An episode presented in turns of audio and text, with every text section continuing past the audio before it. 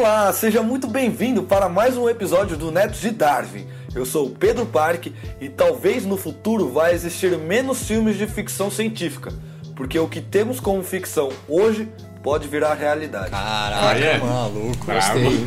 Cara, foi. Eu só não quero o Interestelar, tá Ilha do Dr. Moreau. Oi, eu sou o Nico Agulha e a ovelha Dolly é o Benjamin Button da vida real. Fala galera, eu sou o Yuri. E a penicilina cura os homens, mas é o vinho que os torna felizes. O negócio é, é o vinho, né? Talvez não vinho, mas uma brejinha é respeito. É, até porque aqui é Brasil, né, tio? É, com certeza. Eu sou o Lucas Bart ou é o clone dele. Acho que vocês nunca vão saber. É, não, tem como, tem como. Mas eu- Pode faz fazer um sentido. clone geneticamente igual a você, mas Lucas Bart, que quebrou o joelho numa festa da Unifesp, só tem. Isso nunca vai existir.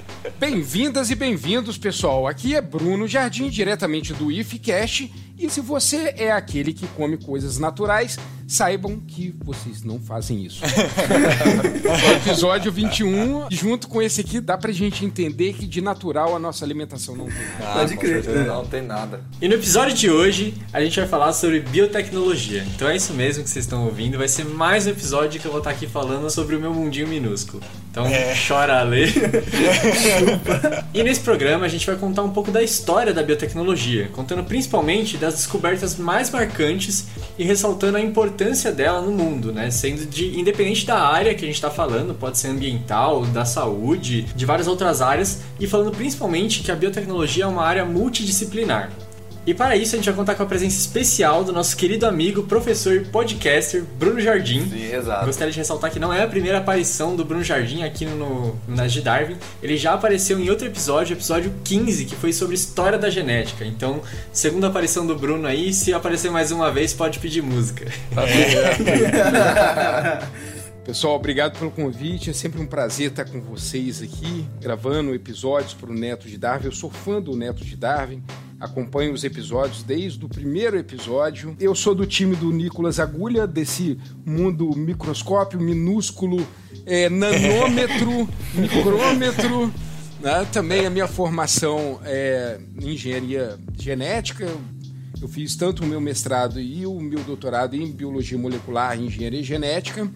E hoje eu trabalho no Instituto Federal Fluminense, sou professor de biologia e também eu trabalho com extensão universitária. Professor, da última aparição aqui no Net de Darwin para essa segunda, o que, que você tem de novidade para contar pra gente? Gente, eu tô gostando que vocês estão falando em aparição, porque parece que eu sou um fantasma que vocês, que vocês fazem uma hoje, sabe aquele, Ah, aquele negócio de copo? O Ija. Oija, né? Oija. Aí de repente aparição, né? Então, pessoal, obrigado aí pela pergunta que dá pra gente falar um pouquinho rapidamente do IFCast. O IFCast é um podcast de divulgação científica também, que né, já falei dele aqui em outro episódio.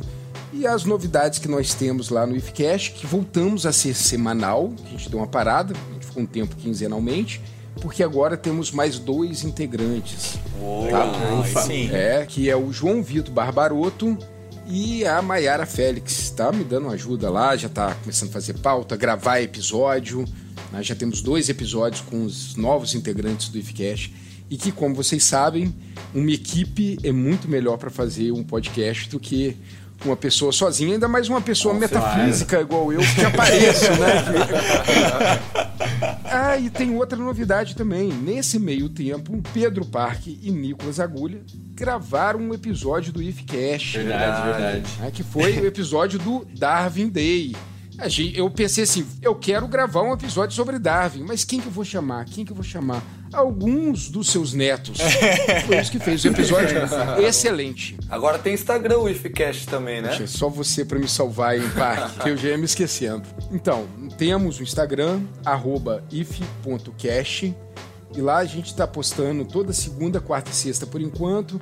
E à medida que a gente vai se acostumando com essa nova metodologia, agora com a equipe maior, nós vamos ter mais conteúdos. O meu sonho é fazer um é fazer um stories igual o o Parque faz. Esse aí é o meu objetivo. Na cabeceira lá da minha cama tá assim, metas. Aí uma delas, assim, fazer um stories. Então é isso, bora pro episódio, rapaz.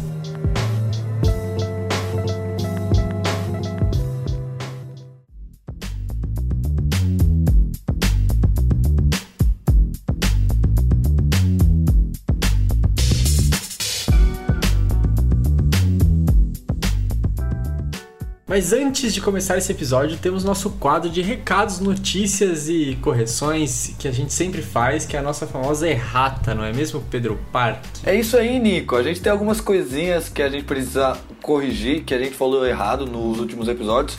E também temos notícias super especiais para falar para vocês. Oba. É que tá rolando um sorteio do livro do Pirula e do Reinaldo José Lopes, que é o livro do Darwin sem frescura. É um livro excelentíssimo, a gente usou ele de base como referência no episódio dos Elos Perdidos, onde o João do Coelho Pré-Cambriano participou desse episódio com a gente.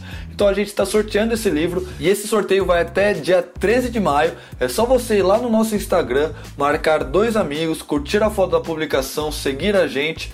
E tá feito, mano, tá feito. Eu posso estar esquecendo alguma regra, mas tá escrito direitinho na descrição da publicação. Então vai lá que é a foto que tá escrito sorteio. Não, não tem erro, não tem erro, porque só tem essa foto escrito sorteio. E também só lembrando que esse sorteio é graças aos nossos apoiadores lá do Apoia-se. Então, muito obrigado a todas as pessoas que apoiaram a gente para estar permitindo a gente conseguir fazer esse sorteio de um livro que é muito bom e que a gente, como o Parque já disse, a gente já usou em episódios nossos. É isso aí, então se você quer ver mais sorteio rolando aqui no Neto de Darwin, de livros mais caros, de livros importados, né? Porque esse é um livro nacional. Do Leninger. É, tô brincando, tô brincando.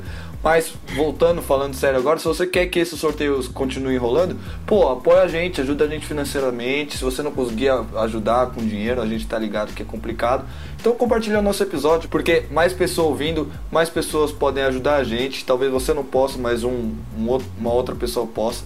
E isso vai ajudar a gente bastante. E também algo que foi muito especial pra gente, que a gente surtou quando a gente Nossa, viu, foi demais. que o Pirula, isso mesmo, o próprio Pirula notou a gente e retweetou o nosso tweet aí sobre o sorteio. Então a gente queria agradecer. aos- Eu imagino que o Pirula não vai escutar isso, mas se ele escutar, a gente gostaria muito de agradecer e de dizer que ficamos muito felizes de ver que você deu uma atençãozinha aí, né? Uma migalhinha pra nós. Então, Exatamente. muito obrigado. E, mano, eu sei que o Pirula talvez não vai escutar isso, mas, mano, se você escutar, cara, a gente pode fazer um episódio sobre a evolução dos crocodilos, mano. E vai ser um episódio do caramba.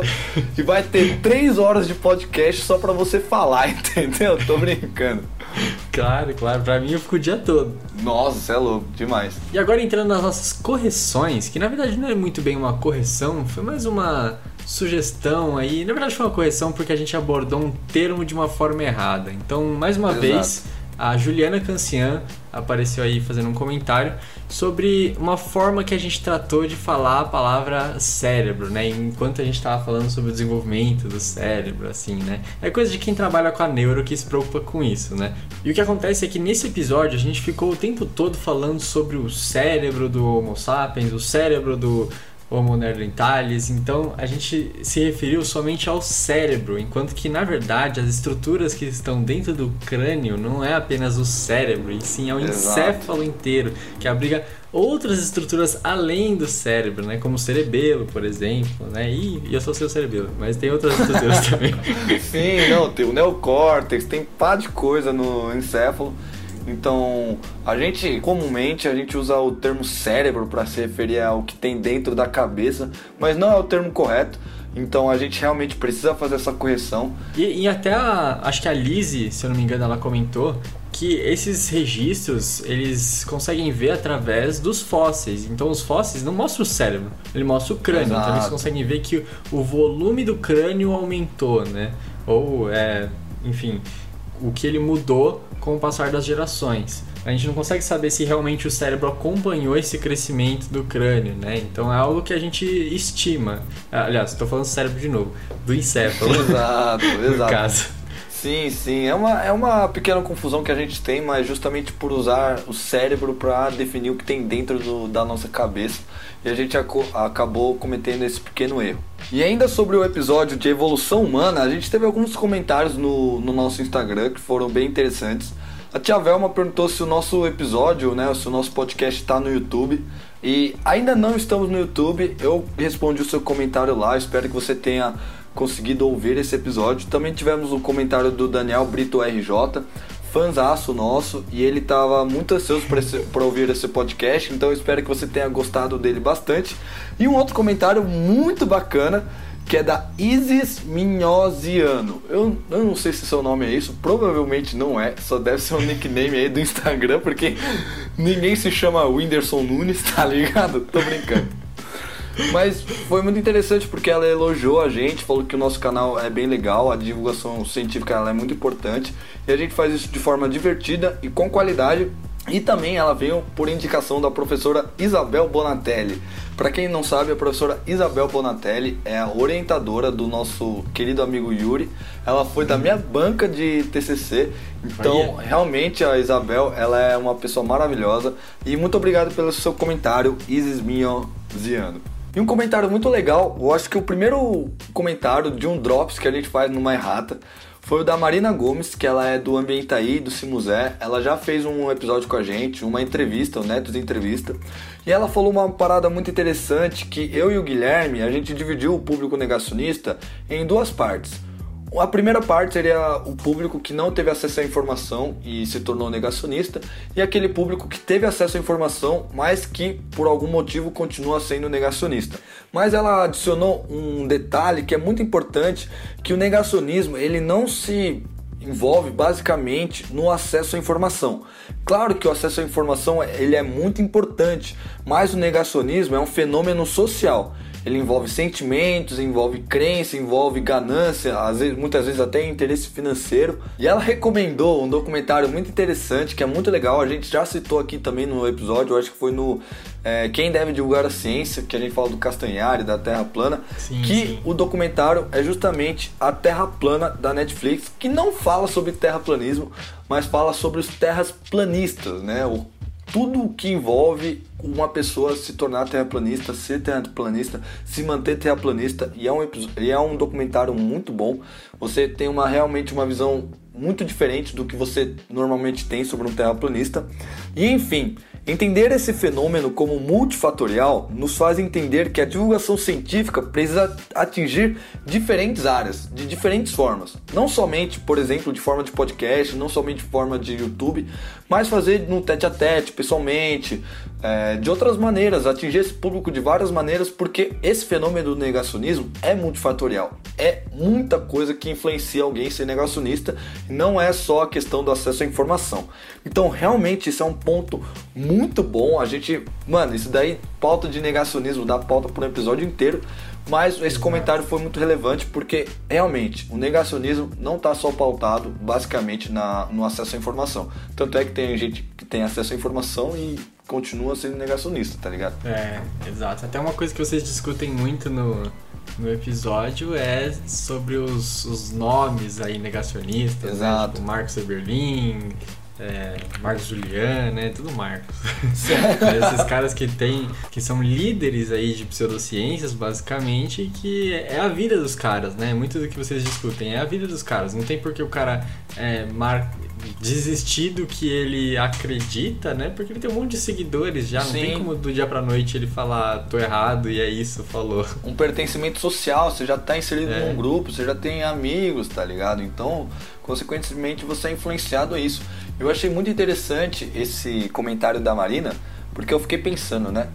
Porque se a gente coloca o público negacionista é, é influenciado somente pelo acesso à informação, de ter ou não ter, quando uma pessoa que não tem acesso à informação e a gente leva a informação pra ela, isso já garante que ela não vai ser negacionista? Não, nada a ver, sabe? Então realmente não tá Sim, pautado só na informação. Tem várias outras É. influências e ela foi muito inteligente nesse comentário. Então finalizamos nosso quadro de erratas. Pode escutar o seu episódio em paz. E não se esqueça de participar do nosso sorteio. Então vai, corre que tá acabando. Já acaba lá no dia 13. Então você tem só mais 4 dias. Então vamos lá. Espero que você ganhe. Se você ganhar, a gente vai ficar muito feliz. Eu, que- eu gostaria de ganhar, mas eu ia achar que é marmelada. Exatamente, não.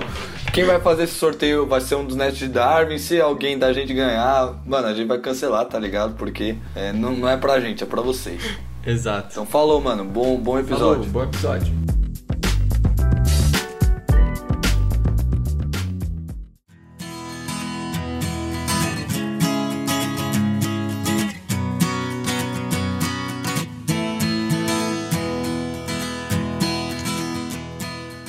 Para começar o episódio de hoje, eu acho que seria legal nada mais nada menos que a gente começar definindo o que, que é a biotecnologia, né? Porque a gente vai falar de biotecnologia, se você não sabe do que a gente está falando, já começou errado, né? Então vamos trazer uma definição aqui bem simples. Então, de, de início, o nome bio e tecnologia é nada mais nada menos que uma junção de biologia com tecnologia. Bom, até aí nada demais, né?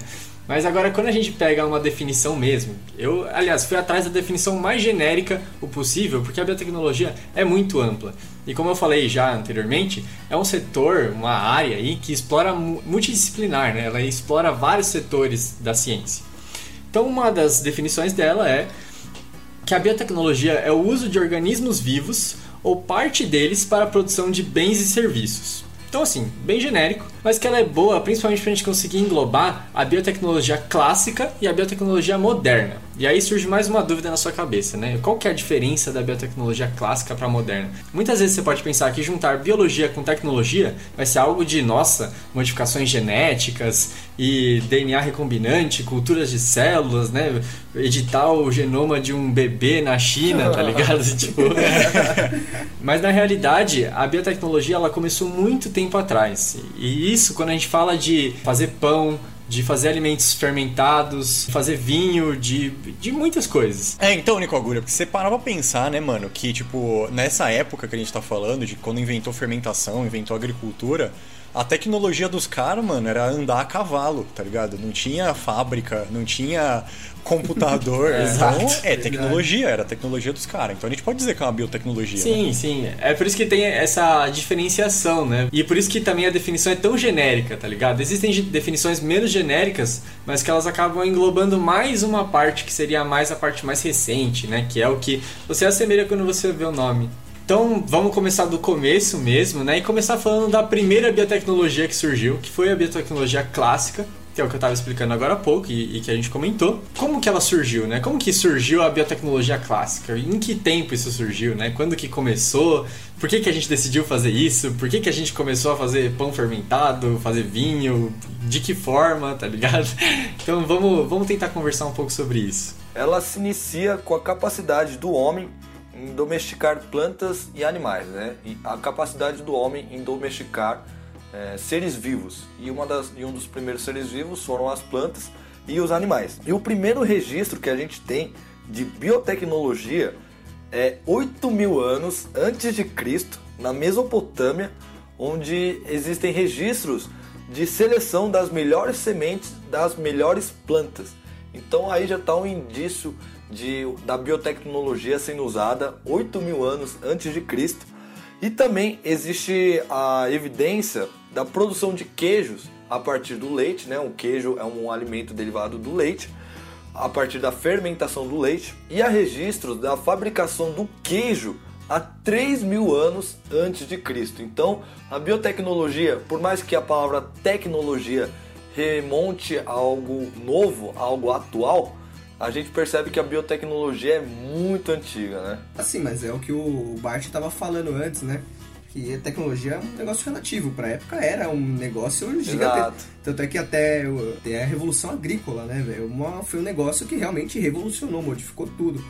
E também, até antes mesmo disso que você falou, da questão do queijo, né? Da fermentação do leite eles já têm alguma evidência também, há 7 mil anos antes de Cristo, que eles já conseguiam, tipo, utilizar algumas leveduras. É claro que talvez eles nem sabiam o que estava acontecendo, mas assim, eles já conseguiam produzir vinho, tá ligado? Pô, Pão claro. através do trigo. Então imagina, assim, para até um tempo atrás, o homem caçador-coletor conseguir chegar nesse nível, olha a tecnologia que não é, tá ligado? Tanto que a minha fala inicial foi nesse sentido. Quando a gente fala essa questão de, ah, eu vou comer alguma coisa que seja natural, nenhuma planta que nós consumimos hoje no nosso dia a dia, ela é natural, ela é fruto de uma modificação do homem que começou há mais de 10 mil anos atrás. Né? E essa seleção de variedades Exato. da pessoa olhando qual planta que dá uma semente maior ou uma semente que fica mais tempo no pé, para dar tempo para ela colher quando ela cruzar com uma mais baixinha, que fica mais fácil também. Isso você já está modificando a natureza. E nós continuamos fazendo isso. O nosso ponto aqui é qual a estratégia para fazer a mesma coisa que nós já fazíamos há 10 mil anos atrás. O que mudou não foi o que fazer, mas foi como fazer. Uma questão do, do queijo que vocês comentaram aí, o queijo surgiu porque primeiros cuidadores de ovelhas, de vacas, eles transportavam o leite dentro de, de estômagos de, de cabras. E eles percebiam que depois daquele leite ficar em contato com a parede gástrica, ele ficava de uma maneira diferente, ele ficava mais sólido, que é o que a gente chama de queijo hoje. Então, a observação do seu dia a dia percebeu que alguma coisa tinha naquela parede gástrica que podia agir para ele na casa dele. Então, eu acho que foi muito boa a introdução que vocês deram aí, porque deu uma continuidade, repetindo. Do jeito que eles faziam antes, a gente faz diferente, mas o objetivo é o mesmo. É sempre melhorar, é sempre ter algum fruto. Hoje a gente vai ver como chegamos no ponto onde conseguimos moldar a natureza. Inclusive, falando de fermentação, algo curioso, eu comentei né, no episódio da Lorela sobre o kimchi, e o kimchi também é uma comida fermentada. Eu não fui atrás, não estudei para saber a origem do kimchi, mas eu acredito mais ou menos nessa pegada também, de eles verem que o kimchi, ela selga na verdade, ela fermenta depois de algum tempo e eles começaram a comer isso. Então, trazendo não só uma ideia tão europeia aí, algo mais oriental, que isso também aconteceu em, em, outras regiões, tá ligado? Mas eu acho que assim, voltando ao que vocês estavam falando, essa questão da observação naquela época, tipo, era muito, assim, usual pelos pensadores, né? Não só nessa área, a gente vê, por exemplo, exemplos né, na astronomia, que eles observavam as estrelas e tiraram, tipo, diversas ideias que hoje fazem total sentido com o uso dos telescópios, né? E a mesmo, mesmo ponto foram as bactérias e as leveduras. Eles não sabiam que tinha bactéria ali, porque eles não conseguiam enxergar o que tinha ali. Mas estava acontecendo alguma coisa. Então, a partir disso, eles falaram, meu, tá dando certo, o time que tá ganhando não mexe, tá ligado? Vamos pra cima, vamos continuar. Então, assim, é, foi realmente mudou, né? Revolucionou, desde o quinti, do queijo, do vinho, do pão. Eu imagino, tomar uma bebidinha da hora, ficar bêbado. Fleming tem toda razão, tá ligado? Tem que tomar uma mesmo. Nossa, mas o primeiro queijo deveria dar uma caganeira da é. caramba, né? Porque, meu pai amado, como que devia ser esse queijo aí? É, em questão da intolerância à lactose ainda, então, assim, deveria ser é, meio terrível. Hoje a gente vai ver como chegamos no ponto onde conseguimos moldar a natureza. Não, eu fico até pensando de que forma que eles, sei lá, faziam os vinhos ou bebidas alcoólicas, não sei se tinha outro tipo de bebida alcoólica, porque até tem uma história engraçada que quando eu, o Bart e o, e o Park, a gente tava fazendo uma disciplina aí na, na facu. Ai, caralho. A gente... Vocês lembram disso? A bebida de casca de banana Botânica lá? Sim, a gente, a gente tentou reproduzir uma bebida carcerária, que é mastigar fruta Caramba, e cara. É. cuspir... e deixar, tipo assim, por uma semana trancada, assim, num lugar, deixando fermentar, tá ligado? A gente mastigou casca de laranja, a gente cuspiu, cuspiu. num copo, mano. Que bagulho asqueroso que a gente resolveu fazer. Deu certo isso? Viram? Mas fermentou. Deu, é. Deu fermentou, certo. fermentou. Mas, é. é. fermentou? Mas a gente não bebeu. Não bebeu, Porque é. pra Porque, fermentar né? ele tem que ter açúcar, né? E é. casca de laranja não tem tanto açúcar assim. Não, mas a gente colocou a polpa da laranja. É, colocamos um pouquinho. É. Dentro da laranja. Justamente Sim. por causa disso. É. E ficou bem ah, alcoólico. Ah, então peraí. O microorganismo estava na casca da boca de vocês e ele Isso, fermentou. é. Aham, a ele fermentou a polpa. Ok. É. Sim, sim.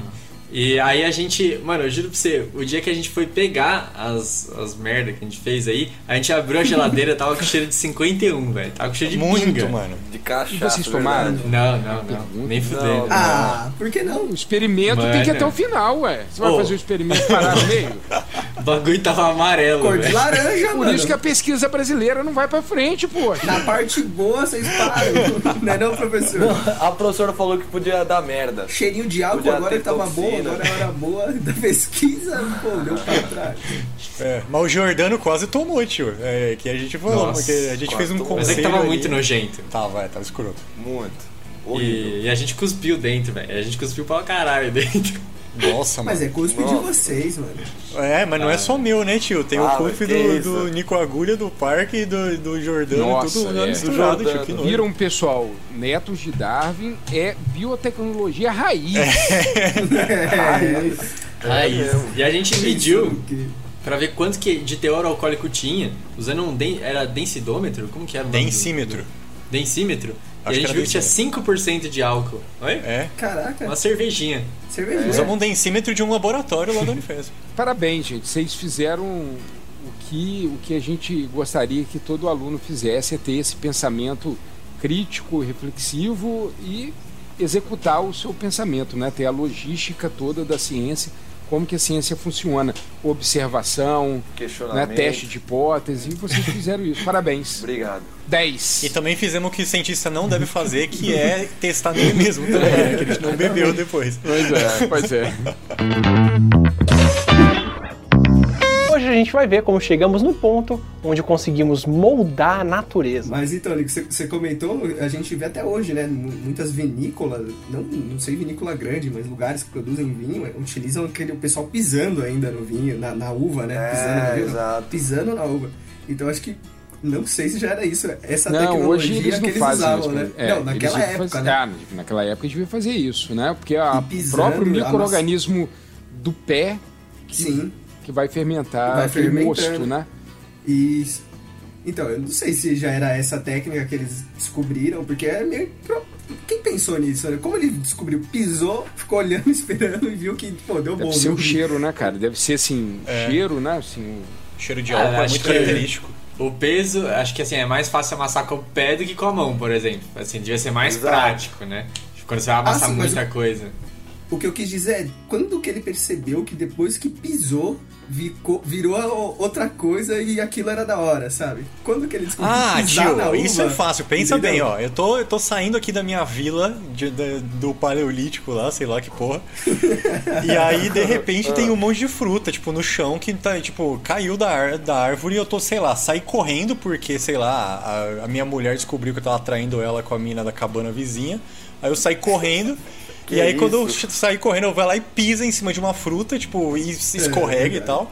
E aí, depois de um tempo, passa lá perto e tá cheirando álcool, sei lá, qualquer coisa assim, Nossa. vai saber. Mano, mas eu vou mais na, vou mais na brisa do Nico aí. Eu é, acho que eu os caras queriam amassar as frutas para fazer um suco, só que amassar com a mão é mais difícil. Aí você vai lá e pisa.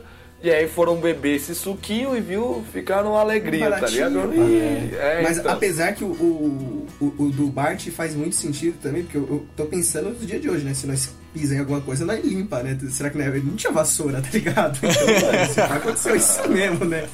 Pisou, depois sentiu o cheiro e falou, opa, tá diferente. E hoje as vinícolas ainda utilizam biotecnologia, só que é a biotecnologia moderna, que o Nicolas vai puxar o assunto aí daqui a pouco, porque hoje o trabalho é para selecionar as melhores linhagens de micro-organismos, que dá o terror alcoólico que eles precisam, que dá todos os taninos que ele precisa.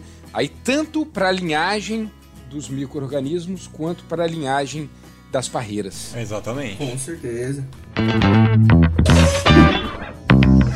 A gente vai ver como chegamos no ponto onde conseguimos moldar a natureza. A biotecnologia ela não é algo de agora, já tinha ações biotecnológicas sendo feitas desde antes de Cristo. Então a utilização de micro-organismos aí na fermentação já aconteciam até antes de Cristo para a produção de queijo e vinho, coisas que a gente já fazia há muito tempo atrás, tá ligado? A gente nem até ficou discutindo aqui de como que isso era feito, tá ligado? Porque a gente não fazia a menor é. ideia. Porém, é o que eu falei, eles não tinham a menor ideia de que os micro-organismos que eram responsáveis por fazer essa fermentação Aliás, eles não sabiam nem que os micro-organismos existiam. É, exatamente. Isso só foi descoberto lá em 1675 por Anton van Leeuwenhoek, que é um holandês aí que acabou estudando, ele gostava de de explorar o mundo, né, um nato do mundinho minúsculo, que ele gostava de, que ele tentou criar algumas lentes, apesar do microscópio já ter sido inventado, e ele explorou aí o mundinho minúsculo e acabou encontrando os micro-organismos que ele acabou chamando na época de animálculos, ou uma palavra parecida. Ele era basicamente o Nico Agulha do século XVII, né?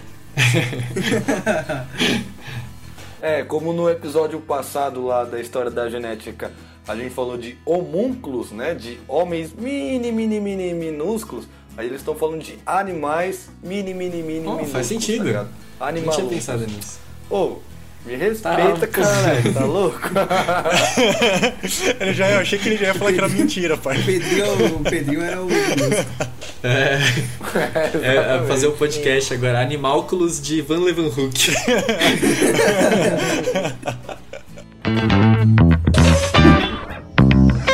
gente vai ver como chegamos no ponto onde conseguimos moldar a natureza. Bom, então só em 1862 que Louis Pasteur ou seja, o pastel, ou pastel, ou pas... não sei como vocês querem falar, que a gente sempre briga por isso. É, é, tudo o mesmo cara, é isso que é importante saber.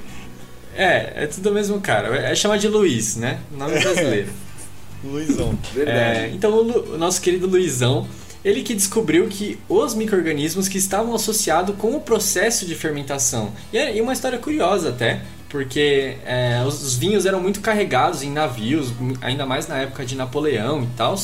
E só que tinha um problema que os vinhos estragavam muito rápido, eles azedavam. E a galera ficava lá viajando de navio fazer por meses uhum. e aí o, o, vinho estragava. E aí o, o Luizão, ele falou assim: "Bom, eu vou resolver essa questão". Ele acabou estudando e descobriu que, na verdade, se ele fervesse, aliás, não fervesse, mas se ele esquentasse ao ponto de matar os micro-organismos, ele conseguia manter o vinho ok e matar os micro-organismos. Então ele percebeu que o que estava acontecendo era uma fermentação e que era causado por bactérias e fungos que estavam lá no vinho. Mas eu também acredito que, por exemplo, naquela época não existia geladeira, né? Então existiam várias outras técnicas para poder conservar alimento. Então porque salgar a carne faz com que ela estrague menos rápido. O sal ele vai fazer com que as, os micro-organismos percam a água por osmose e morram, né? Hum. Então, várias técnicas, não só salgar o, a carne, mas colocar... Deixar no sol, né? Deixar no sol, exatamente.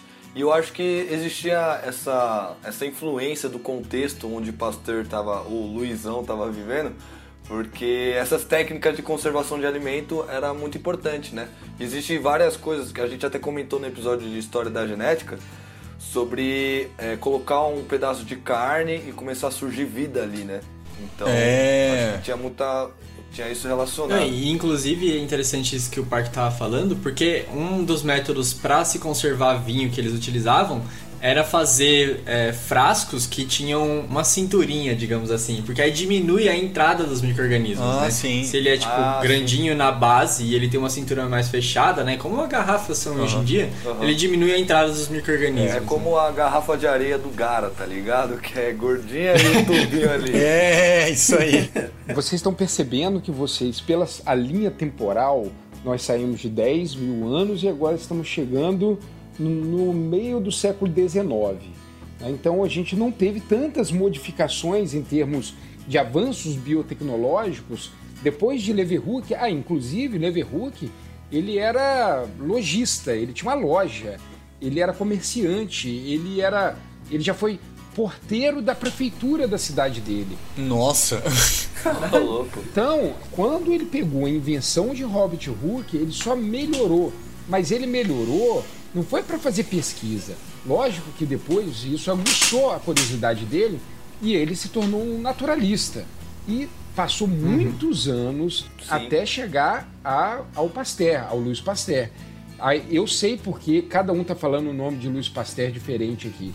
Porque o meu Pasteur é da região de Paris. O do Nicolas Agulha, o sotaque dele já é mais ao sul da França. É por isso, gente, mas é a mesma pessoa. Podem ficar tranquilos que a gente está falando. É só você lembrar do leite. Qual leite que você toma aí? Leite pasteurizado. Exato. Pasteurizado veio, é uma Exato. técnica inventada por Luiz Pasteur. Por isso que é pasteurizado. Né? Então, é, Pasteur foi uma pessoa muito importante para a ciência e para a biotecnologia. Porque isso mudou não só você tomar um leite pasteurizado, mas também todo o conceito de medicina. Até Louis Pasteur não tinha a ligação do microorganismo com a doença. Tudo bem que Leeuwenhoek já tinha observado os microorganismos, uhum. mas ele não tinha associado microorganismo e a doença. Sim. Só foi depois de Pasteur que fez uma revolução na medicina, na biotecnologia. Então ele é um marco muito importante aqui para gente, dividindo também com o colega dele, o colega dele até de instituto, que foi Robert Koch, que criou os postulados de Koch. Hoje a gente vai ver como chegamos no ponto onde conseguimos moldar a natureza. Inclusive, é, foi nessa época que os médicos saíam do, de uma análise de um defunto e iam para uma sala de parto, por exemplo. Então a mulher, infelizmente, morria por infecções. E não, não se sabia por quê, né? Não se sabia por quê.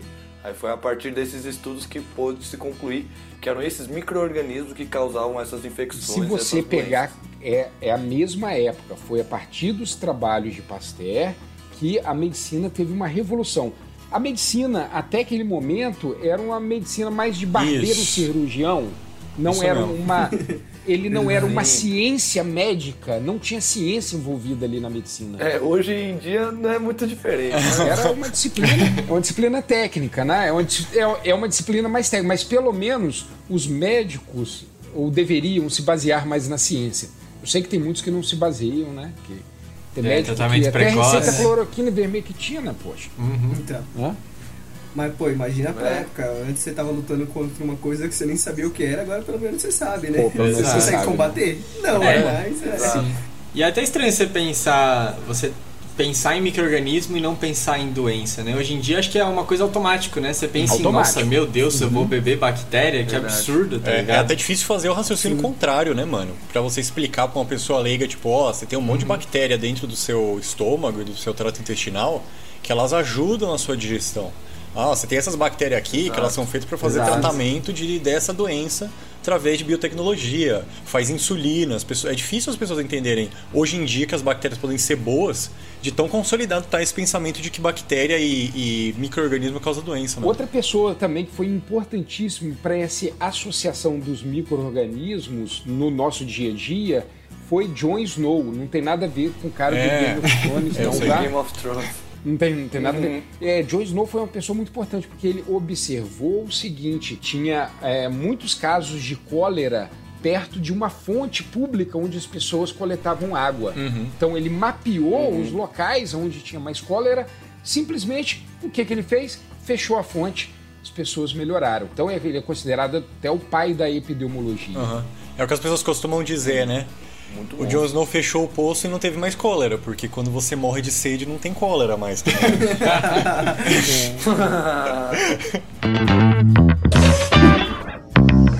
Hoje a gente vai ver como chegamos no ponto onde conseguimos moldar a natureza. Então, seguindo aqui a, o raciocínio histórico que a gente tem seguido, o próximo que está na lista é o melhor amigo do Yuri. Pelo menos nesse episódio é. Então, por favor, vou pedir para ele já introduzir a historinha do nosso querido Alexander Fleming. O Fleming foi um cara, tipo, muito foda aí nesse, nesse contexto que a gente está seguindo. Até que a gente estava falando de microorganismo aí, né?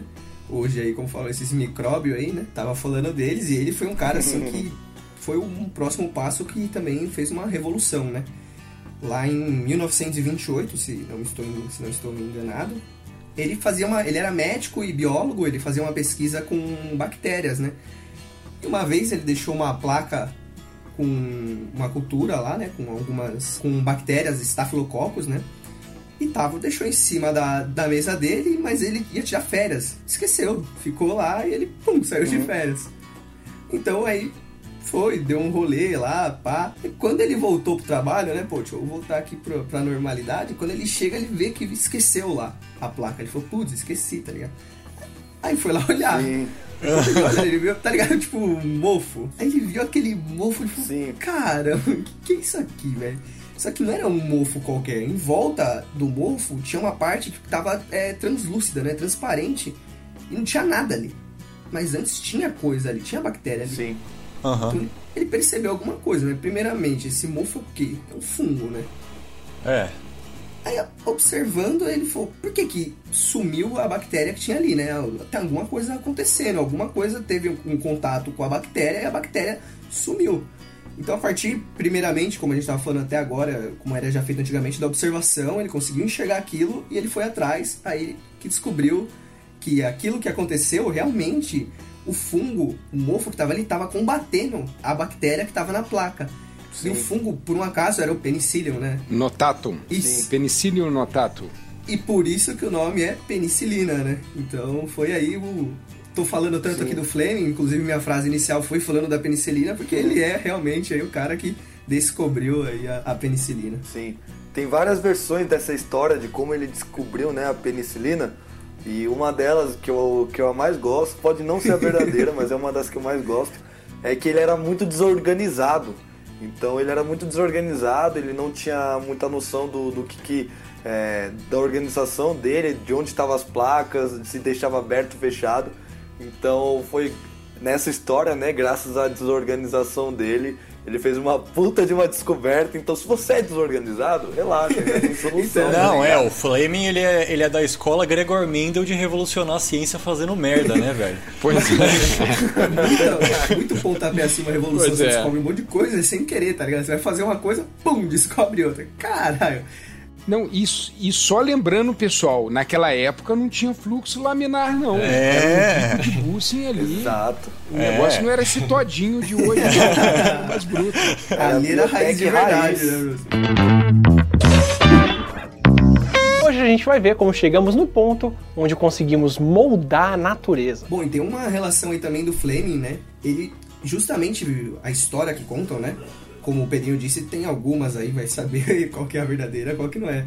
Mas que ele estudava justamente isso para entender as feridas de soldados que foram para a guerra, sabe? Então ele queria entender, porque, Sim. tipo, o cara tomava, vai, um tiro na perna e, o, e morria, tá ligado? Enquanto um, às vezes, podia tomar um tiro em outro lugar e não morria. Mas ia ver que, tipo, tava acontecendo alguma coisa. Ele queria entender o que que tava acontecendo. E com a descoberta da penicilina, como foi lá em 28, para a Segunda Guerra Mundial, meu, foi assim. Salvou várias vidas. Várias. Absurdo, sabe? A penicilina começou a ser vendida comercialmente em 41, né? Então dali 41. já foi direto já pra guerra. Sim. Ah, e inclusive, às vezes alguém tá ouvindo também não saiba, né? A penicilina, então, como ela combateu aquela, aquele, aquela bactéria, ela é um antibiótico, né? Então, ela serviu muito Exatamente. aí pra curar alguns feridos de guerra, feridos em batalha. E coisa que não tinha ainda na primeira, né? Na Primeira Guerra Mundial, que o Fleming, acho que, de acordo com a história, acabou aí presenciando e vendo muita gente morrendo por causa de inflamações. Eu, ele descobriu é, depois da Primeira Guerra. Então, depois da Primeira Guerra, só em 28, né? A primeira terminou em 18. É. Então, na segunda já tinha como pelo menos ser tratado. Não, e na Primeira Guerra a galera morria, mano, de qualquer coisa. Pé de trincheira, matava uma galera, todo mundo lá. Até amidalite, coisa simples. Eles usavam ali de antibiótico, é. né? Sim, antibiótico químico. É, enxofre, né? É, Jogava enxofre. Exatamente. Fleming, ele foi agraciado, laureado pelo Prêmio Nobel de Fisiologia em 1945 pela descoberta da penicilina. Então, netos de Darwin, você pode me responder um negócio agora. Por que, que nós não utilizamos a penicilina, a mesma que foi descoberta por Fleming até hoje? Porque existe o quê? O que, que é um fato na nossa vida? A gente não pode usar a penicilina de antigamente justamente porque bactérias resistentes a essa penicilina foram selecionadas ao longo do tempo, ao longo do nosso uso. E isso é uma questão que a gente chega até de superbactérias e de não ter antibióticos para combater essas superbactérias. A gente está lutando aí para descobrir novas, é, novos antibióticos e novos tipos de tratamento para combater essas bactérias. Mas essa pergunta é muito boa. E é, inclusive a gente fala dela né, no episódio de ciência de base, Sim. ciência aplicada. Mas, é Mas então, legal, é até é importante saber isso, porque muitas pessoas antes se automedicavam, né? Tomavam antibiótico assim a rodo. Exato. Não é porque você tá com uma dorzinha de garganta Exato. que você tem que tomar antibiótico, não é porque você tá com uma dorzinha de cabeça você tem que tomar bezetacil. Você vai criando uma resistência, né? Se as bactérias, né? Você não, desculpa. As bactérias vão criando uma resistência, depois de um tempo isso não vai mais fazer efeito no seu corpo. Tem até aquele meme que aquele cachorrinho, sabe? É, é penicilina, a bactéria em 1950 uhum. com a penicilina, um cachorrinho tipo magrinho. Aí agora, o monstrão, ah, tá ligado? Tipo, já era, isso aí já não, foi, tá ligado? então, mano, é um memezinho, mas, mano, é muito realidade, tá ligado? Mesma coisa, você continuar tomando, tomando lá do seu corpo, uma hora aquilo já não vai mais ter efeito. A bactéria, como o Pedrinho disse, vai ficar boadona assim, vai te arregaçar. Eu voto para todos os negacionistas da evolução tomarem penicilina até hoje.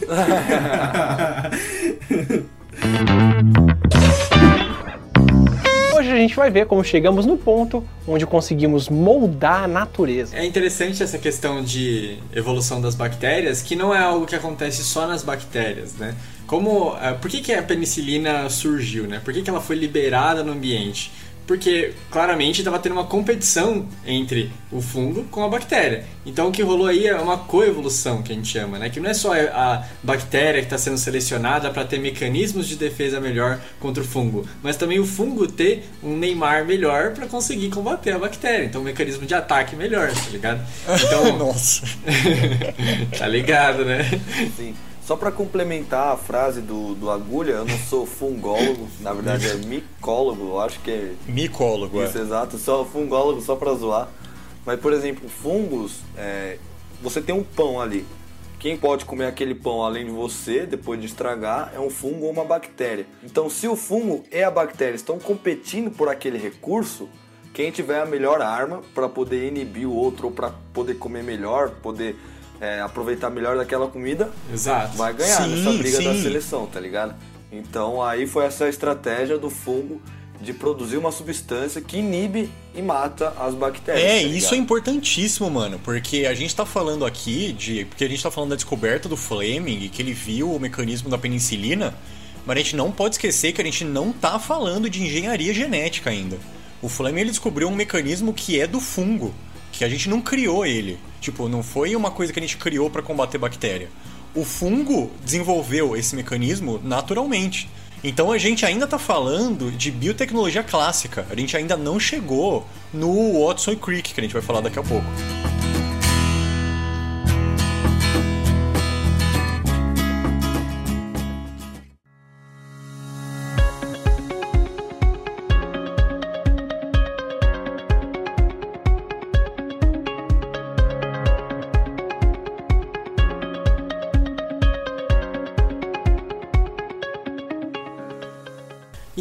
A gente vai dar uma pulada na nossa cronologia aí, porque a gente vai começar a falar de DNA. Mas a gente já falou de DNA lá no outro episódio que o Bruno apareceu. Então aqui é como se fosse a parte 2. Então, já fazendo um jabá aqui do nosso episódio que o Bruno apareceu, que eu já comentei anteriormente, que é o episódio de História da Genética. Então, se você quer saber mais sobre a descoberta do DNA e da polêmica que foi com a Rosalind Franklin, pode escutar lá o nosso episódio 15. E aqui a gente vai começar falando sobre a era do DNA recombinante. Então, como que foi esse processo de conseguir fazer organismos com um DNA modificado, né, com um DNA recombinante? Bom, DNA recombinante, tentando explicar de uma forma leiga e fácil de entender, é como se você tivesse um livro. Só que você quer adicionar páginas, você quer adicionar informação, ou você quer fazer alguma correção é, nesse livro. Então você vai tirar uma página e colocar outra. E basicamente o DNA recombinante é isso, você tem uma sequência de bases nitrogenadas, né, o que a gente vê no ensino médio, a CTG, uma sequência de, dessas bases, dessas letras, e você faz alterações nessas bases. Então você pode tirar uma adenina, colocar uma timina, você pode tirar um gene, né, que é um conjunto de nucleotídeos, e colocar outro, consertar um gene. Enfim, é como se você tivesse um livro aí, tivesse consertando ele, tirando, colocando páginas, só que você está fazendo isso com DNA. E aí o livro com essas alterações o DNA com essas alterações seria o seu DNA recombinante. Eu gostei da analogia que o Parque fez com o livro e o DNA recombinante, mas é basicamente isso mesmo, é quando você tem um DNA com partes de DNA exógeno, o que muitas vezes é conhecido também como clonagem gênica, clonagem molecular. Isso define o que é um DNA recombinante. É quando você tem aquele genoma acrescido de outras partes que não é dele. Sim, Exato. muito bom. Inclusive, até continuando com essa analogia do livro, você pode, por exemplo, você tem o livro do Harry Potter, mas você tem algumas páginas ali que você quer mudar. 50 páginas. Você pega as 50 páginas do Star Wars e põe lá. Ou seja, é algo que você já conhece. Então você pega páginas que você já conhece Ah, e põe dentro do livro. É. Então, nesse caso, é você pegar algumas sequências que já é conhecida, genes que já são conhecidos, para colocar dentro de um DNA para ter algum fim que no seu pesquisa, no seu estudo, algum fim social, econômico, lucrativo, qualquer coisa que seja. Só que nessa época da tecnologia do DNA recombinante, década de 70, 80, a gente tirava as páginas do livro como puxava as páginas e pegava as outras páginas e colava com cola branca de qualquer jeito ali. Hoje, É no futuro, que nós vamos falar daqui a pouco, nós vamos tirar delicadamente a página certinha, com uma cortando assim milimetricamente e colando a outra página que você nem vê que colou. É aqueles cadernos antigos e os cadernos novos, né, professor? Que antes você tinha que puxar aí a metade da página, e esses tem até negocinho pra destacar, É, é. É bonitinho. Porque aí, aí eu quero fazer analogia com essa tecnologia do DNA recombinante de transgenia que se fazia até na década de 90, os anos 2000, com a nova técnica de DNA recombinante que nós vamos ver daqui a pouco, que é o CRISPR-Cas9. Exato.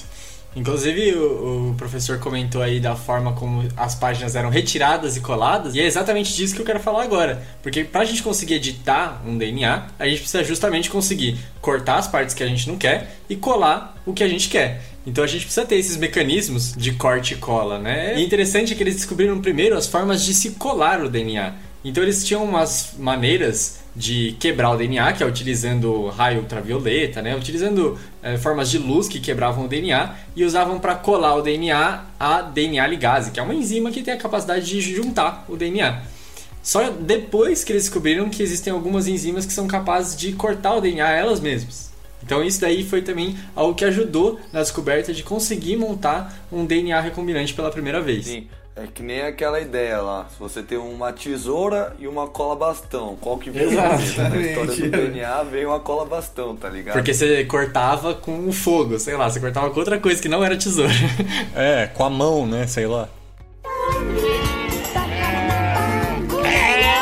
E aí, por que, que essa tecnologia foi tão importante e revolucionária como a gente está falando? Porque um dos primeiros produtos recombinantes aí do DNA recombinante que surgiram, ele foi assim muito marcante, que foi conseguir produzir a insulina em é, laboratório, né? Através de você conseguir clonar o gene da insulina numa bactéria e essa bactéria produz a insulina pra gente. Porque eu até pesquisei alguns dados de como a insulina era produzida antes disso e... É, exatamente. Pasmem. Eu vou ler para vocês. Eram necessárias Não, é, 8 é toneladas de pâncreas de animais para produzir aproximadamente 230 ml de insulina. É, de porco, não era um negócio assim? E além dela também não era é específica. Não. Exato. É. Ela poderia Exatamente. ter prions. Exato, exato.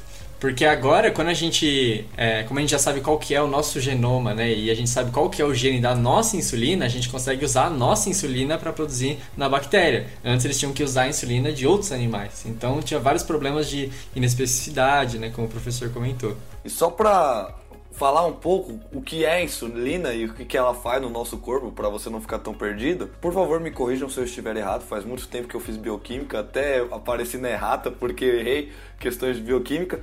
Mas a insulina, ela é um hormônio que se liga num receptor nos seus músculos e esse receptor, essa ligação vai soltar um sinal para que seu músculo consiga captar mais glicose do seu sangue, tá ligado? Então, sem essa insulina, sem esse hormônio, você vai ter o sangue doce, com muita glicose, mas esse, essa glicose não vai para o seu músculo, então você não vai conseguir ter energia para o seu metabolismo.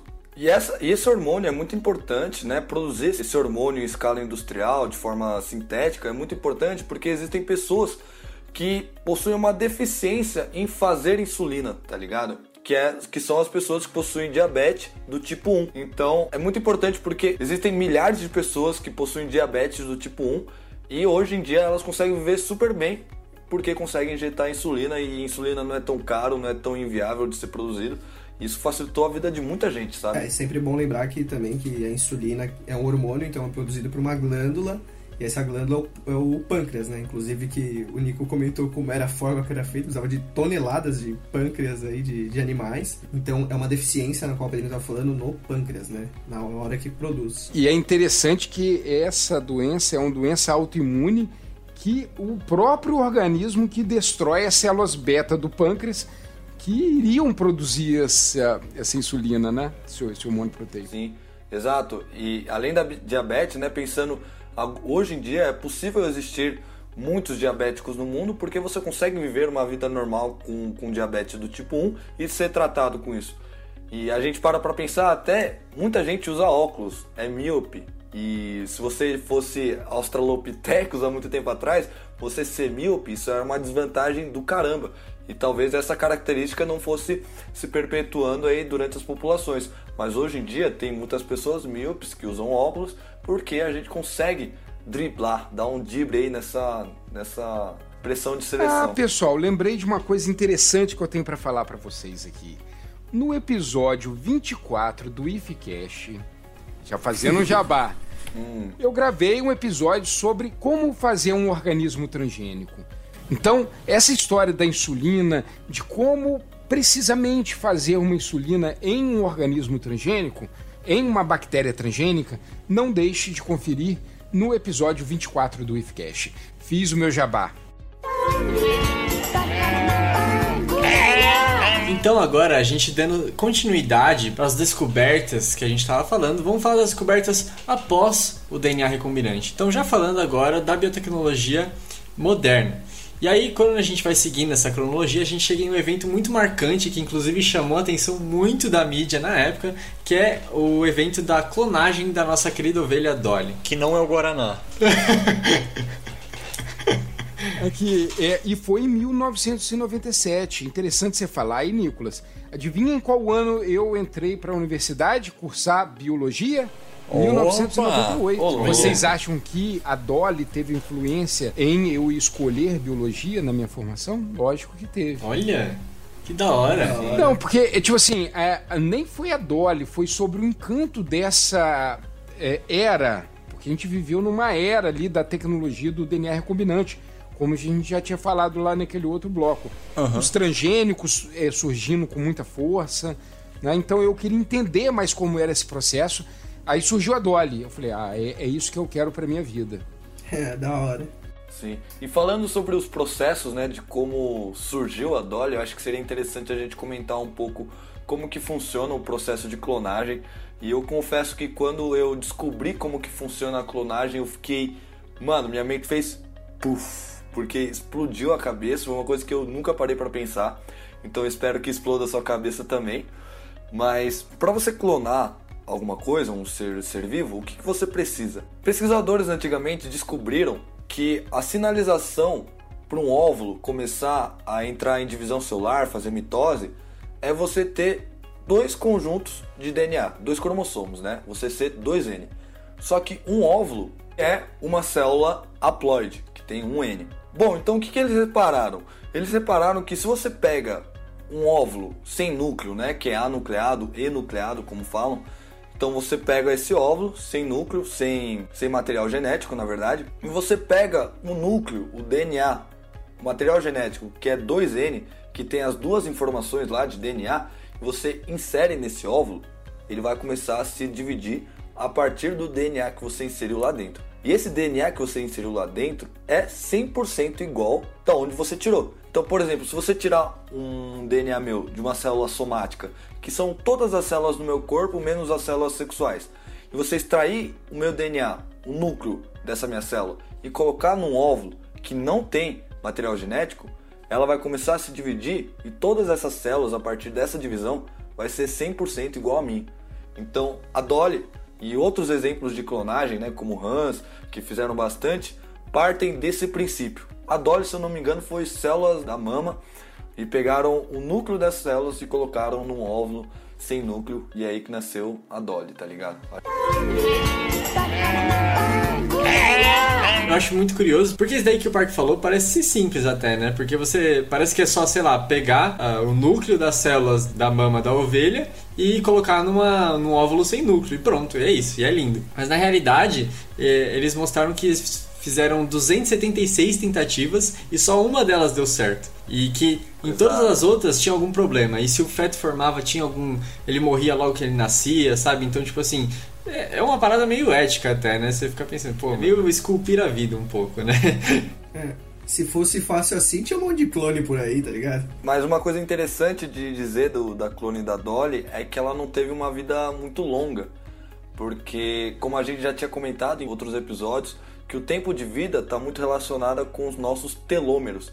Então, de acordo que você vai envelhecendo, esse telômero vai encurtando, o seu DNA, a parte mais importante dele, digamos assim, começa a ficar desprotegido por causa desse encurtamento dos telômeros. E quando você pega uma célula da, da mama de uma ovelha que já tem uma idade, ela vai ter o telômero mais gasto. E quando você vai colocar num óvulo sem núcleo, e esse óvulo, né, esse zigoto, né, agora já com com 2N, começa a se dividir, esse telômero é cada vez mais agredido, né? cada vez mais cortado, fazendo com que esse clone tivesse uma vida menor, porque os telômeros dela já estavam gastos. E aí, Até fazendo uma relação aí, explicando a minha frase inicial, para quem não entendeu, é exatamente sobre isso que o Parque acabou de falar. Porque você criar um indivíduo a partir de uma célula que já tem uma idade é muito Benjamin Button, porque tá nascendo uma ovelha que já vai ter, sei lá, 6 anos, 9 anos. Eu não sei quanto que era o nome, não sei qual era a idade da ovelha mãe, né? Que foi a mãe biológica aí. Acho que era nove, é. É, então, ela nasceu já com nove anos, digamos assim. E aí ela viveu mais, acho que seis anos, até que ela foi sacrificada. Inclusive, ela foi sacrificada porque ela foi diagnosticada com algumas doenças de ovelhas idosas, digamos assim. Então elas viram que ela tinha uma doença pulmonar que era meio grave, que era característica de é, ovelhas idosas já, e ela tinha problemas de artrite que eles aí ficaram em dúvida se era alguma questão genética ou se era por conta da idade dela. E para contornar isso, era só pegar o núcleo de uma célula tronco, por exemplo, que não sofreu divisões celulares, tá ligado? Ou uma célula embrionária que estava no começo, se pensassem nisso antes, e você poderia pegar um DNA virgem, digamos assim, sem divisões celulares, que o telômero tá intacto, tá ligado? Mas é só uma forma de. Sabe que clonagem nós já fazemos há milhares, centenas de anos, né? Quando você, quando alguém passa na sua casa e e vê uma roseira bonita e fala assim: ah, me dá uma muda dessa roseira. Você quebra um pedaço da roseira, entrega lá para a pessoa. Na é verdade, é você está produzindo um clone. É. O negócio, o complicado aí foi clone animal. Aí que é complexo. É, é porque planta é mais fácil. É, o bom é que se você pegar, cortar uma, uma planta, ela nem grita, né? Porque é Ai, muda. Nossa senhora! Cadê a música da Praça é Nossa? É, da Praça é Nossa. Bota aí, essa merece. Meu Deus do céu. Eu só quero fazer um parênteses aqui. Eu tinha falado no outro bloco a palavra clonagem molecular. A clonagem molecular é diferente do que o Park explicou. A clonagem molecular é quando eu pego sim. um DNA, um gene, um pedaço de DNA de um indivíduo e colo no genoma de outro indivíduo, tá? De outra espécie. Isso é clonagem Sim. molecular o que o Parque acabou de falar foi a clonagem pura. É. Sim, clonagem Sim. mesmo. A clonagem que acontece nos X-Men, né? Não, é tipo, porque vocês clonagem... não lembram de uma novela que tinha O Clone. O clone. Ah, é que não, eu lembro. Não lembra do eu Clone? Eu era pequeno, mas eu lembro. Uma novela eu, da Globo. Eu não assistia, mas eu lembro. Eu, eu, é, eu, eu não assisti, mas é bem marcante, né? Cara, eu tô denunciando muita minha idade aqui. o Clone não é aquela que era no Egito? Não, não, não era no Egito, não. Era, era num país daquela região. É caminho das não, caminho das Índias é, é nas Índias, não, né? O caminho das Índias. o parque. Você inspirou o Pedrinho, né? Desliga o microfone do Pedrinho. Eu tô denunciando a minha idade. Mas é, é a, a novela é baseada nessa época de ouro e da tecnologia do DNA recombinante, da clonagem. Tá? Acho que foi nos anos 2000, nos anos 2000 também que surgiram, né, que publicaram os primeiros artigos do sequenciamento do genoma humano. Então, como o Bruno vinha dizendo sobre o sequenciamento, algo que foi até uma polêmica aí na época, né, dos anos 2000, foi quando começou a corrida aí, assim como a corrida para chegar na Lua, foi a corrida para conseguir sequenciar o genoma humano. Isso que foi uma, uma grande briga, uma disputa aí, né, que era Marvel contra é, DC. DC. que no caso era uma empresa estatal contra uma empresa privada. E aí, quem pode contar aí um pouco sobre como foi essa porradaria aí entre esses dois, essas duas empresas? É, na verdade, foi uma polêmica, foi mais uma corrida, não foi nem uma briga não, porque até os dois grupos eles tinham uma certas eles tinham certa uma harmonia entre os dois. Não sei se eles também não estavam querendo demonstrar essa rivalidade toda, mas era um grupo conduzido, era um grupo estatal, né? que quem estava à frente era o James Watson, você já deve ter escutado o nome dele por aqui, junto com o Crick, desvendaram, né? reza a lenda que foram eles que desvendaram a dupla fita na estrutura do DNA, e o outro grupo era um grupo privado, chamado Celera Genomics, que até pouco tempo atrás estava em risco de falência, a situação dele estava bem braba mesmo, né? Eu acho que isso aí, eu acho que a gente pode até falar daqui a pouco por que isso, né? Por que estava muito brava a, né, a situação lá da empresa, comandado por Craig Venter. Inclusive, pessoal, o DNA, o genoma humano utilizado para o sequenciamento na Celera foi do próprio CEO da empresa, o Craig Venter. Tá? É, é, ele. Não, mas ele só falou isso depois. O mais interessante, pessoal, porque eu lembro isso muito bem, porque eu já estava já na faculdade, né? Então, isso foi durante o curso lá de biologia que eu fiz, foi um frisson, porque chegaram dois artigos, um na Nature e um da Science. Eles combinaram é, entre eles para ter essa publicação no mesmo dia, tá? Então, só que escolheram revistas diferentes. Agora eu não me lembro qual que foi da Science, qual que foi na Nature. Mas essa história ela é muito bem contada em um livro chamado DNA, O Segredo da Vida, de James Watson. Ele tem um capítulo inteiro explicando certinho as conversas, as reuniões. Ele conta minúcias do bem bolado deles ali na hora de publicar. Porque, na verdade, o sequenciamento estatal não tinha um genoma completo. O Celera parece que estava mais adiantado. Mas fizeram, como já disse, um bem bolado e publicaram os dois artigos. O problema foi logo depois, porque eles tinham o sequenciamento gênico, né? eles tinham todas as letrinhas, 3 bilhões de letrinhas, 3 bilhões de ATCG. E aí? E o que fazer com isso? Aí depois que veio a questão, esses 3 bilhões se resumiu em 30 mil genes, que era a parte funcional. Então, aí se constituiu outro avanço da biotecnologia, da biologia molecular, que foi o projeto Transcriptoma que é para saber o que é transcrito e aonde que está sendo transcrito. Eu não sei se vocês, quando vocês fizeram a faculdade, tinha algum professor ou alguém já falou assim, um gene, uma proteína. Isso não é bem verdade, uhum. porque nós temos 30 mil genes e 400 mil proteínas. Então não, então não faz é questão. Isso aí explodiu a minha cabeça quando eu aprendi isso o mecanismo de splice alternativo. É, não, é. Isso é uma loucura, mano. Você parar pra pensar que tem proteínas que são sintetizadas por combinações de genes. É uma coisa que pra gente entender já é complicado. Só né, fazendo um complemento da fala do professor Bruno Jardim, que ele fala em genes funcionais, isso quer dizer que de todas as sequências de base nitrogenadas que a gente tem, somente algumas delas têm a informação para sintetizar uma proteína. E o resto, que não tem informação para nada, a gente chama de DNA lixo, tá ligado? É lixo porque a gente ainda não sabe para que serve. É isso que eu ia complementar. Não é DNA lixo porque ele não serve de nada. É o que a gente não sabe, porque ali pode ser sequências reguladoras, promotores. Né? Tem muitas questões que estão sendo levantadas agora.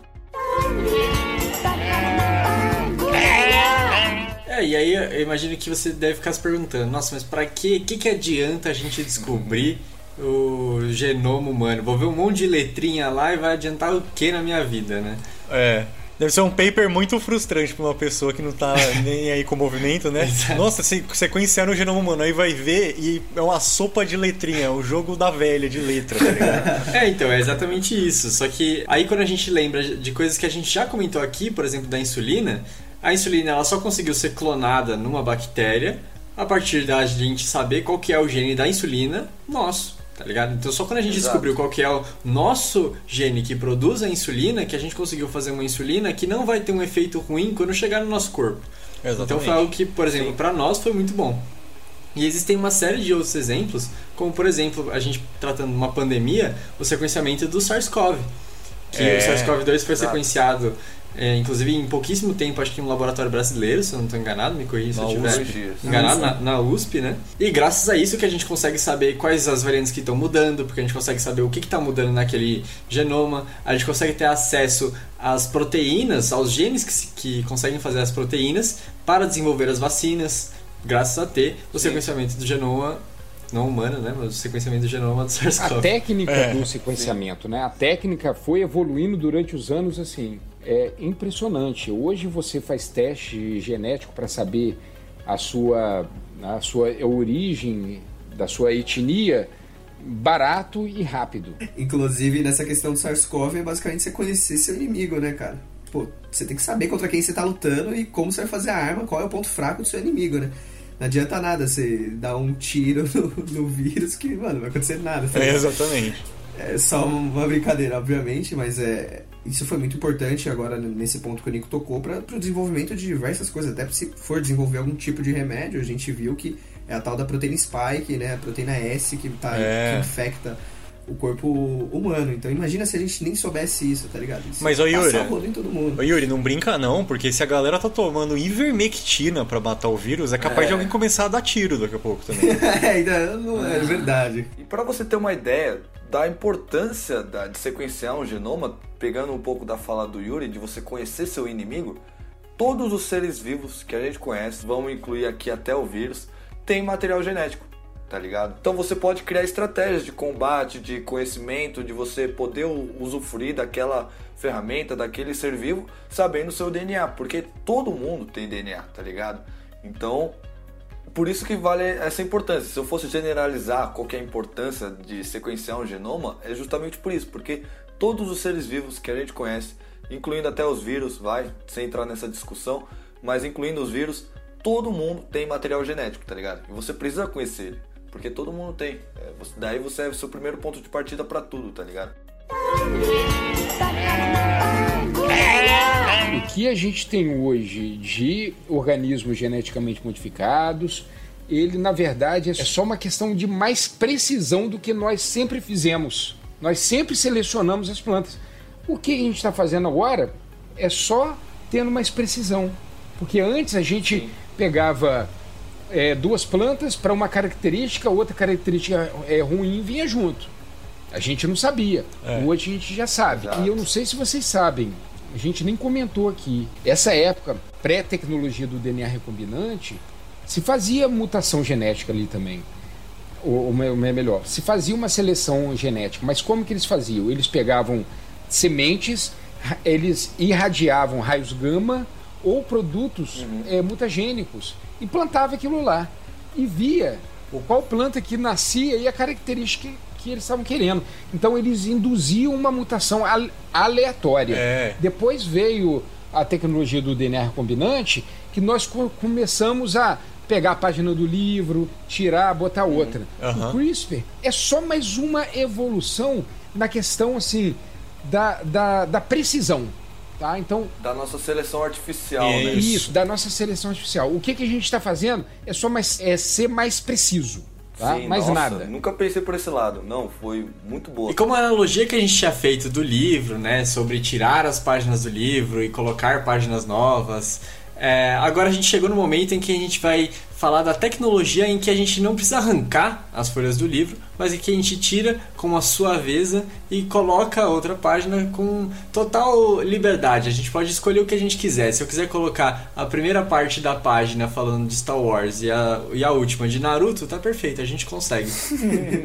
Porque a ferramenta que chegou para inovar nessa área é o CRISPR-Cas9, que inclusive foi ganhador, não o CRISPR, né, mas quem descobriu ele. o CRISPR, né? Ele tava lá a cultura de célula ganhando o Nobel. Então quem ganhou o prêmio, na verdade, foi a Jennifer Doudna e a Emmanuelle Charpentier. Eu não sei se é assim que fala o nome, né? Vamos combinar que é a Manu. Inclusive, você que quer saber mais sobre essa tecnologia, a gente tem um episódio muito bom, que é na verdade um collab que a gente fez com o pessoal do Linum Paper, que é o pessoal da química aqui da Unifesp, e a gente fez um episódio sobre CRISPR-Cas9. Tá muito bom e vale a pena você conferir. Exato. Vocês já devem ter cansado de ouvir falar sobre esse CRISPR porque é o, é o xodó do Nicolas Agulha. Então todo episódio ele tem que falar alguma coisa relacionada a isso. Mas para você entender melhor o que é o CRISPR, na verdade ele é um mecanismo de defesa de uma bactéria. Ele é inspirado no mecanismo de defesa de uma bactéria. Porque o que acontece? Quando uma bactéria é infectada por um vírus, o vírus ele insere o material genético dele na bactéria. E esse material genético que vai fazer com que outros vírus sejam produzidos. Isso pode levar à explosão da bactéria. Evolutivamente falando, existiam bactérias com um mecanismo que podiam reconhecer a sequência de DNA ou de RNA, o material genético do vírus e destruir ele certo? Mas também existiam algumas bactérias que reconheciam esse DNA, esse RNA, esse material genético e inseriam em seu genoma, fazendo com que quando esse mesmo vírus com esse material genético entrasse em contato com ela novamente, ela já tem a informação de qual que é o DNA do vírus e poder combater ele de forma mais eficiente. E o interessante é que esse local onde é inserido o DNA viral, né, o, de, é o DNA parasita, isso que é o CRISPR, esse local, é. que é um cluster, né, que Exato. fica ladeado entre de duas sequências palindrômicas. Para quem não Exatamente. lembra o que é palindrômico, veio do português, né? Quando você lê Natan, por exemplo, você pode ler Natan de frente para trás é. e de trás para frente, que é a mesma coisa. Como? Socorram-me em Marrocos. É a mesma so... coisa lendo ao Não, contrário. não, é socorram-me, subir no ônibus Isso. Marrocos. Exatamente, exatamente. exatamente. Isso, Eu lembro disso. Tem um também. Tem um também que é um difícil, que é ovo.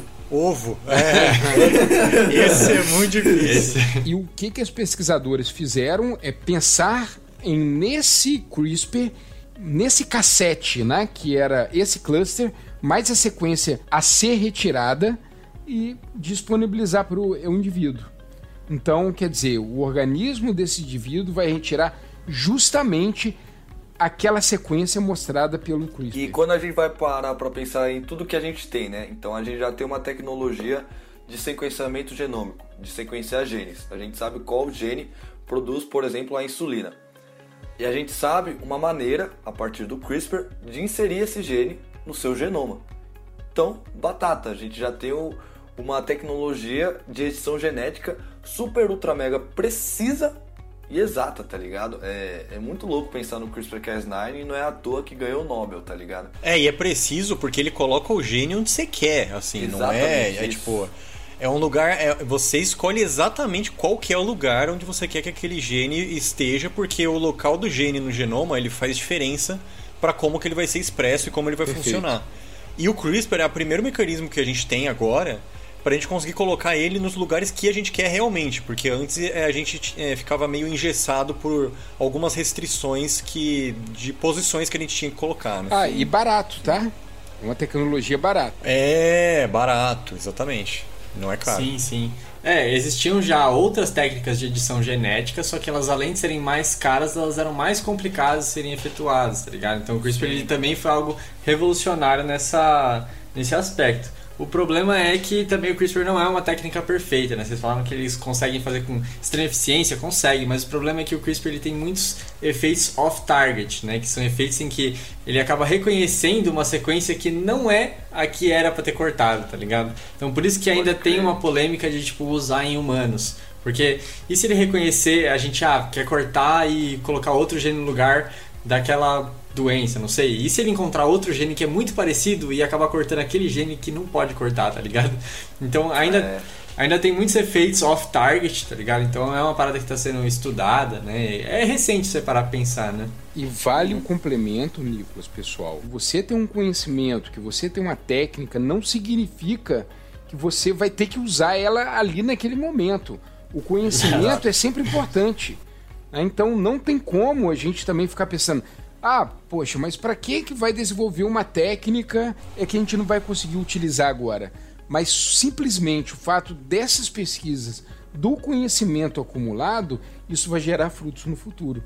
Pode ter certeza Com que certeza. sim, porque isso, sim. isso a gente já tem visto acontecendo durante a história da ciência toda. Né? Sim. Não, e outra, não é porque não vai editar o nosso genoma que a gente não consegue usar. Inclusive, é, existem papers que foram publicados já de testes para Covid que usam a, o CRISPR-Cas9. Eu não sei direito como ah, é que verdade, é o mecanismo. Mesmo? Aliás, não é o CRISPR-Cas9, é o CRISPR-Cas13. É, é uma Cas13. diferente. Uhum, eu já ouvi é, falar isso, mas eu não é, sabia. É, mas é, é meio que o mesmo sistema, né? Porque o sistema de CRISPR-Cas, na verdade, na bactéria, tem várias Cas diferentes, né? Tem a Cas2, é, o Cas é a proteína, 9, 13, né? É, a proteína. É. Cas é a proteína, Aproveitando que o, o professor falou, né, da Cas9, né, a Cas9 e a Cas13, vocês sabem o que, que a Kes 8 falou pra 9 e pra 13? Não, pai. Ai, meu Deus. Vocês são céu. primos? Ai. Pegou. Ai, nossa, demorei. Nossa que senhora. Ainda bem que ninguém nunca clonou o Pedrinho. Imagina essas piadas dobradas. Meu Deus.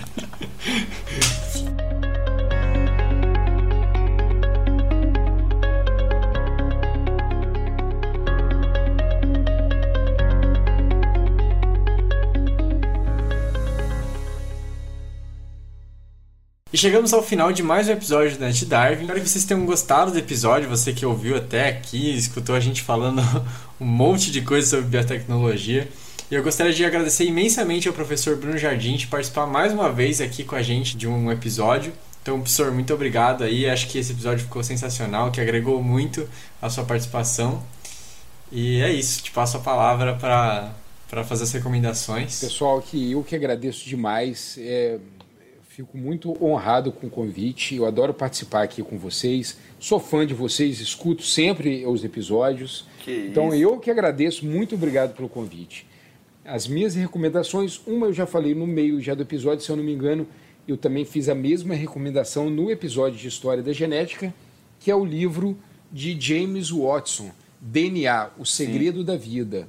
Mas agora também tem um outro livro interessante que vocês podem saber mais até sobre essa questão mais essa questão dos transgênicos, que é a ciência no cotidiano da Natália Pasternak e do Carlos Orsi, e o subtítulo é ótimo.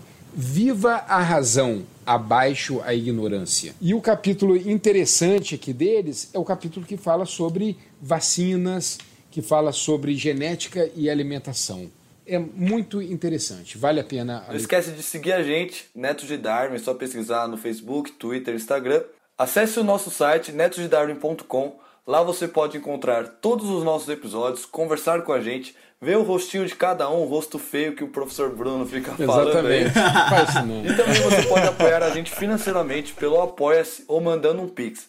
Lembrando que se você não pode ajudar a gente financeiramente, compartilhe esse episódio. Agradeço muito também o Gustavo que faz nossas artes.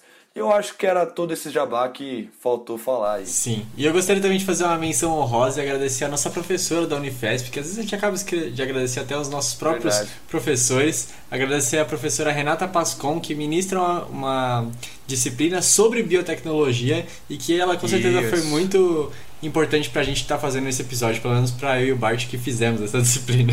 É, exatamente. Então é isso, né, gente?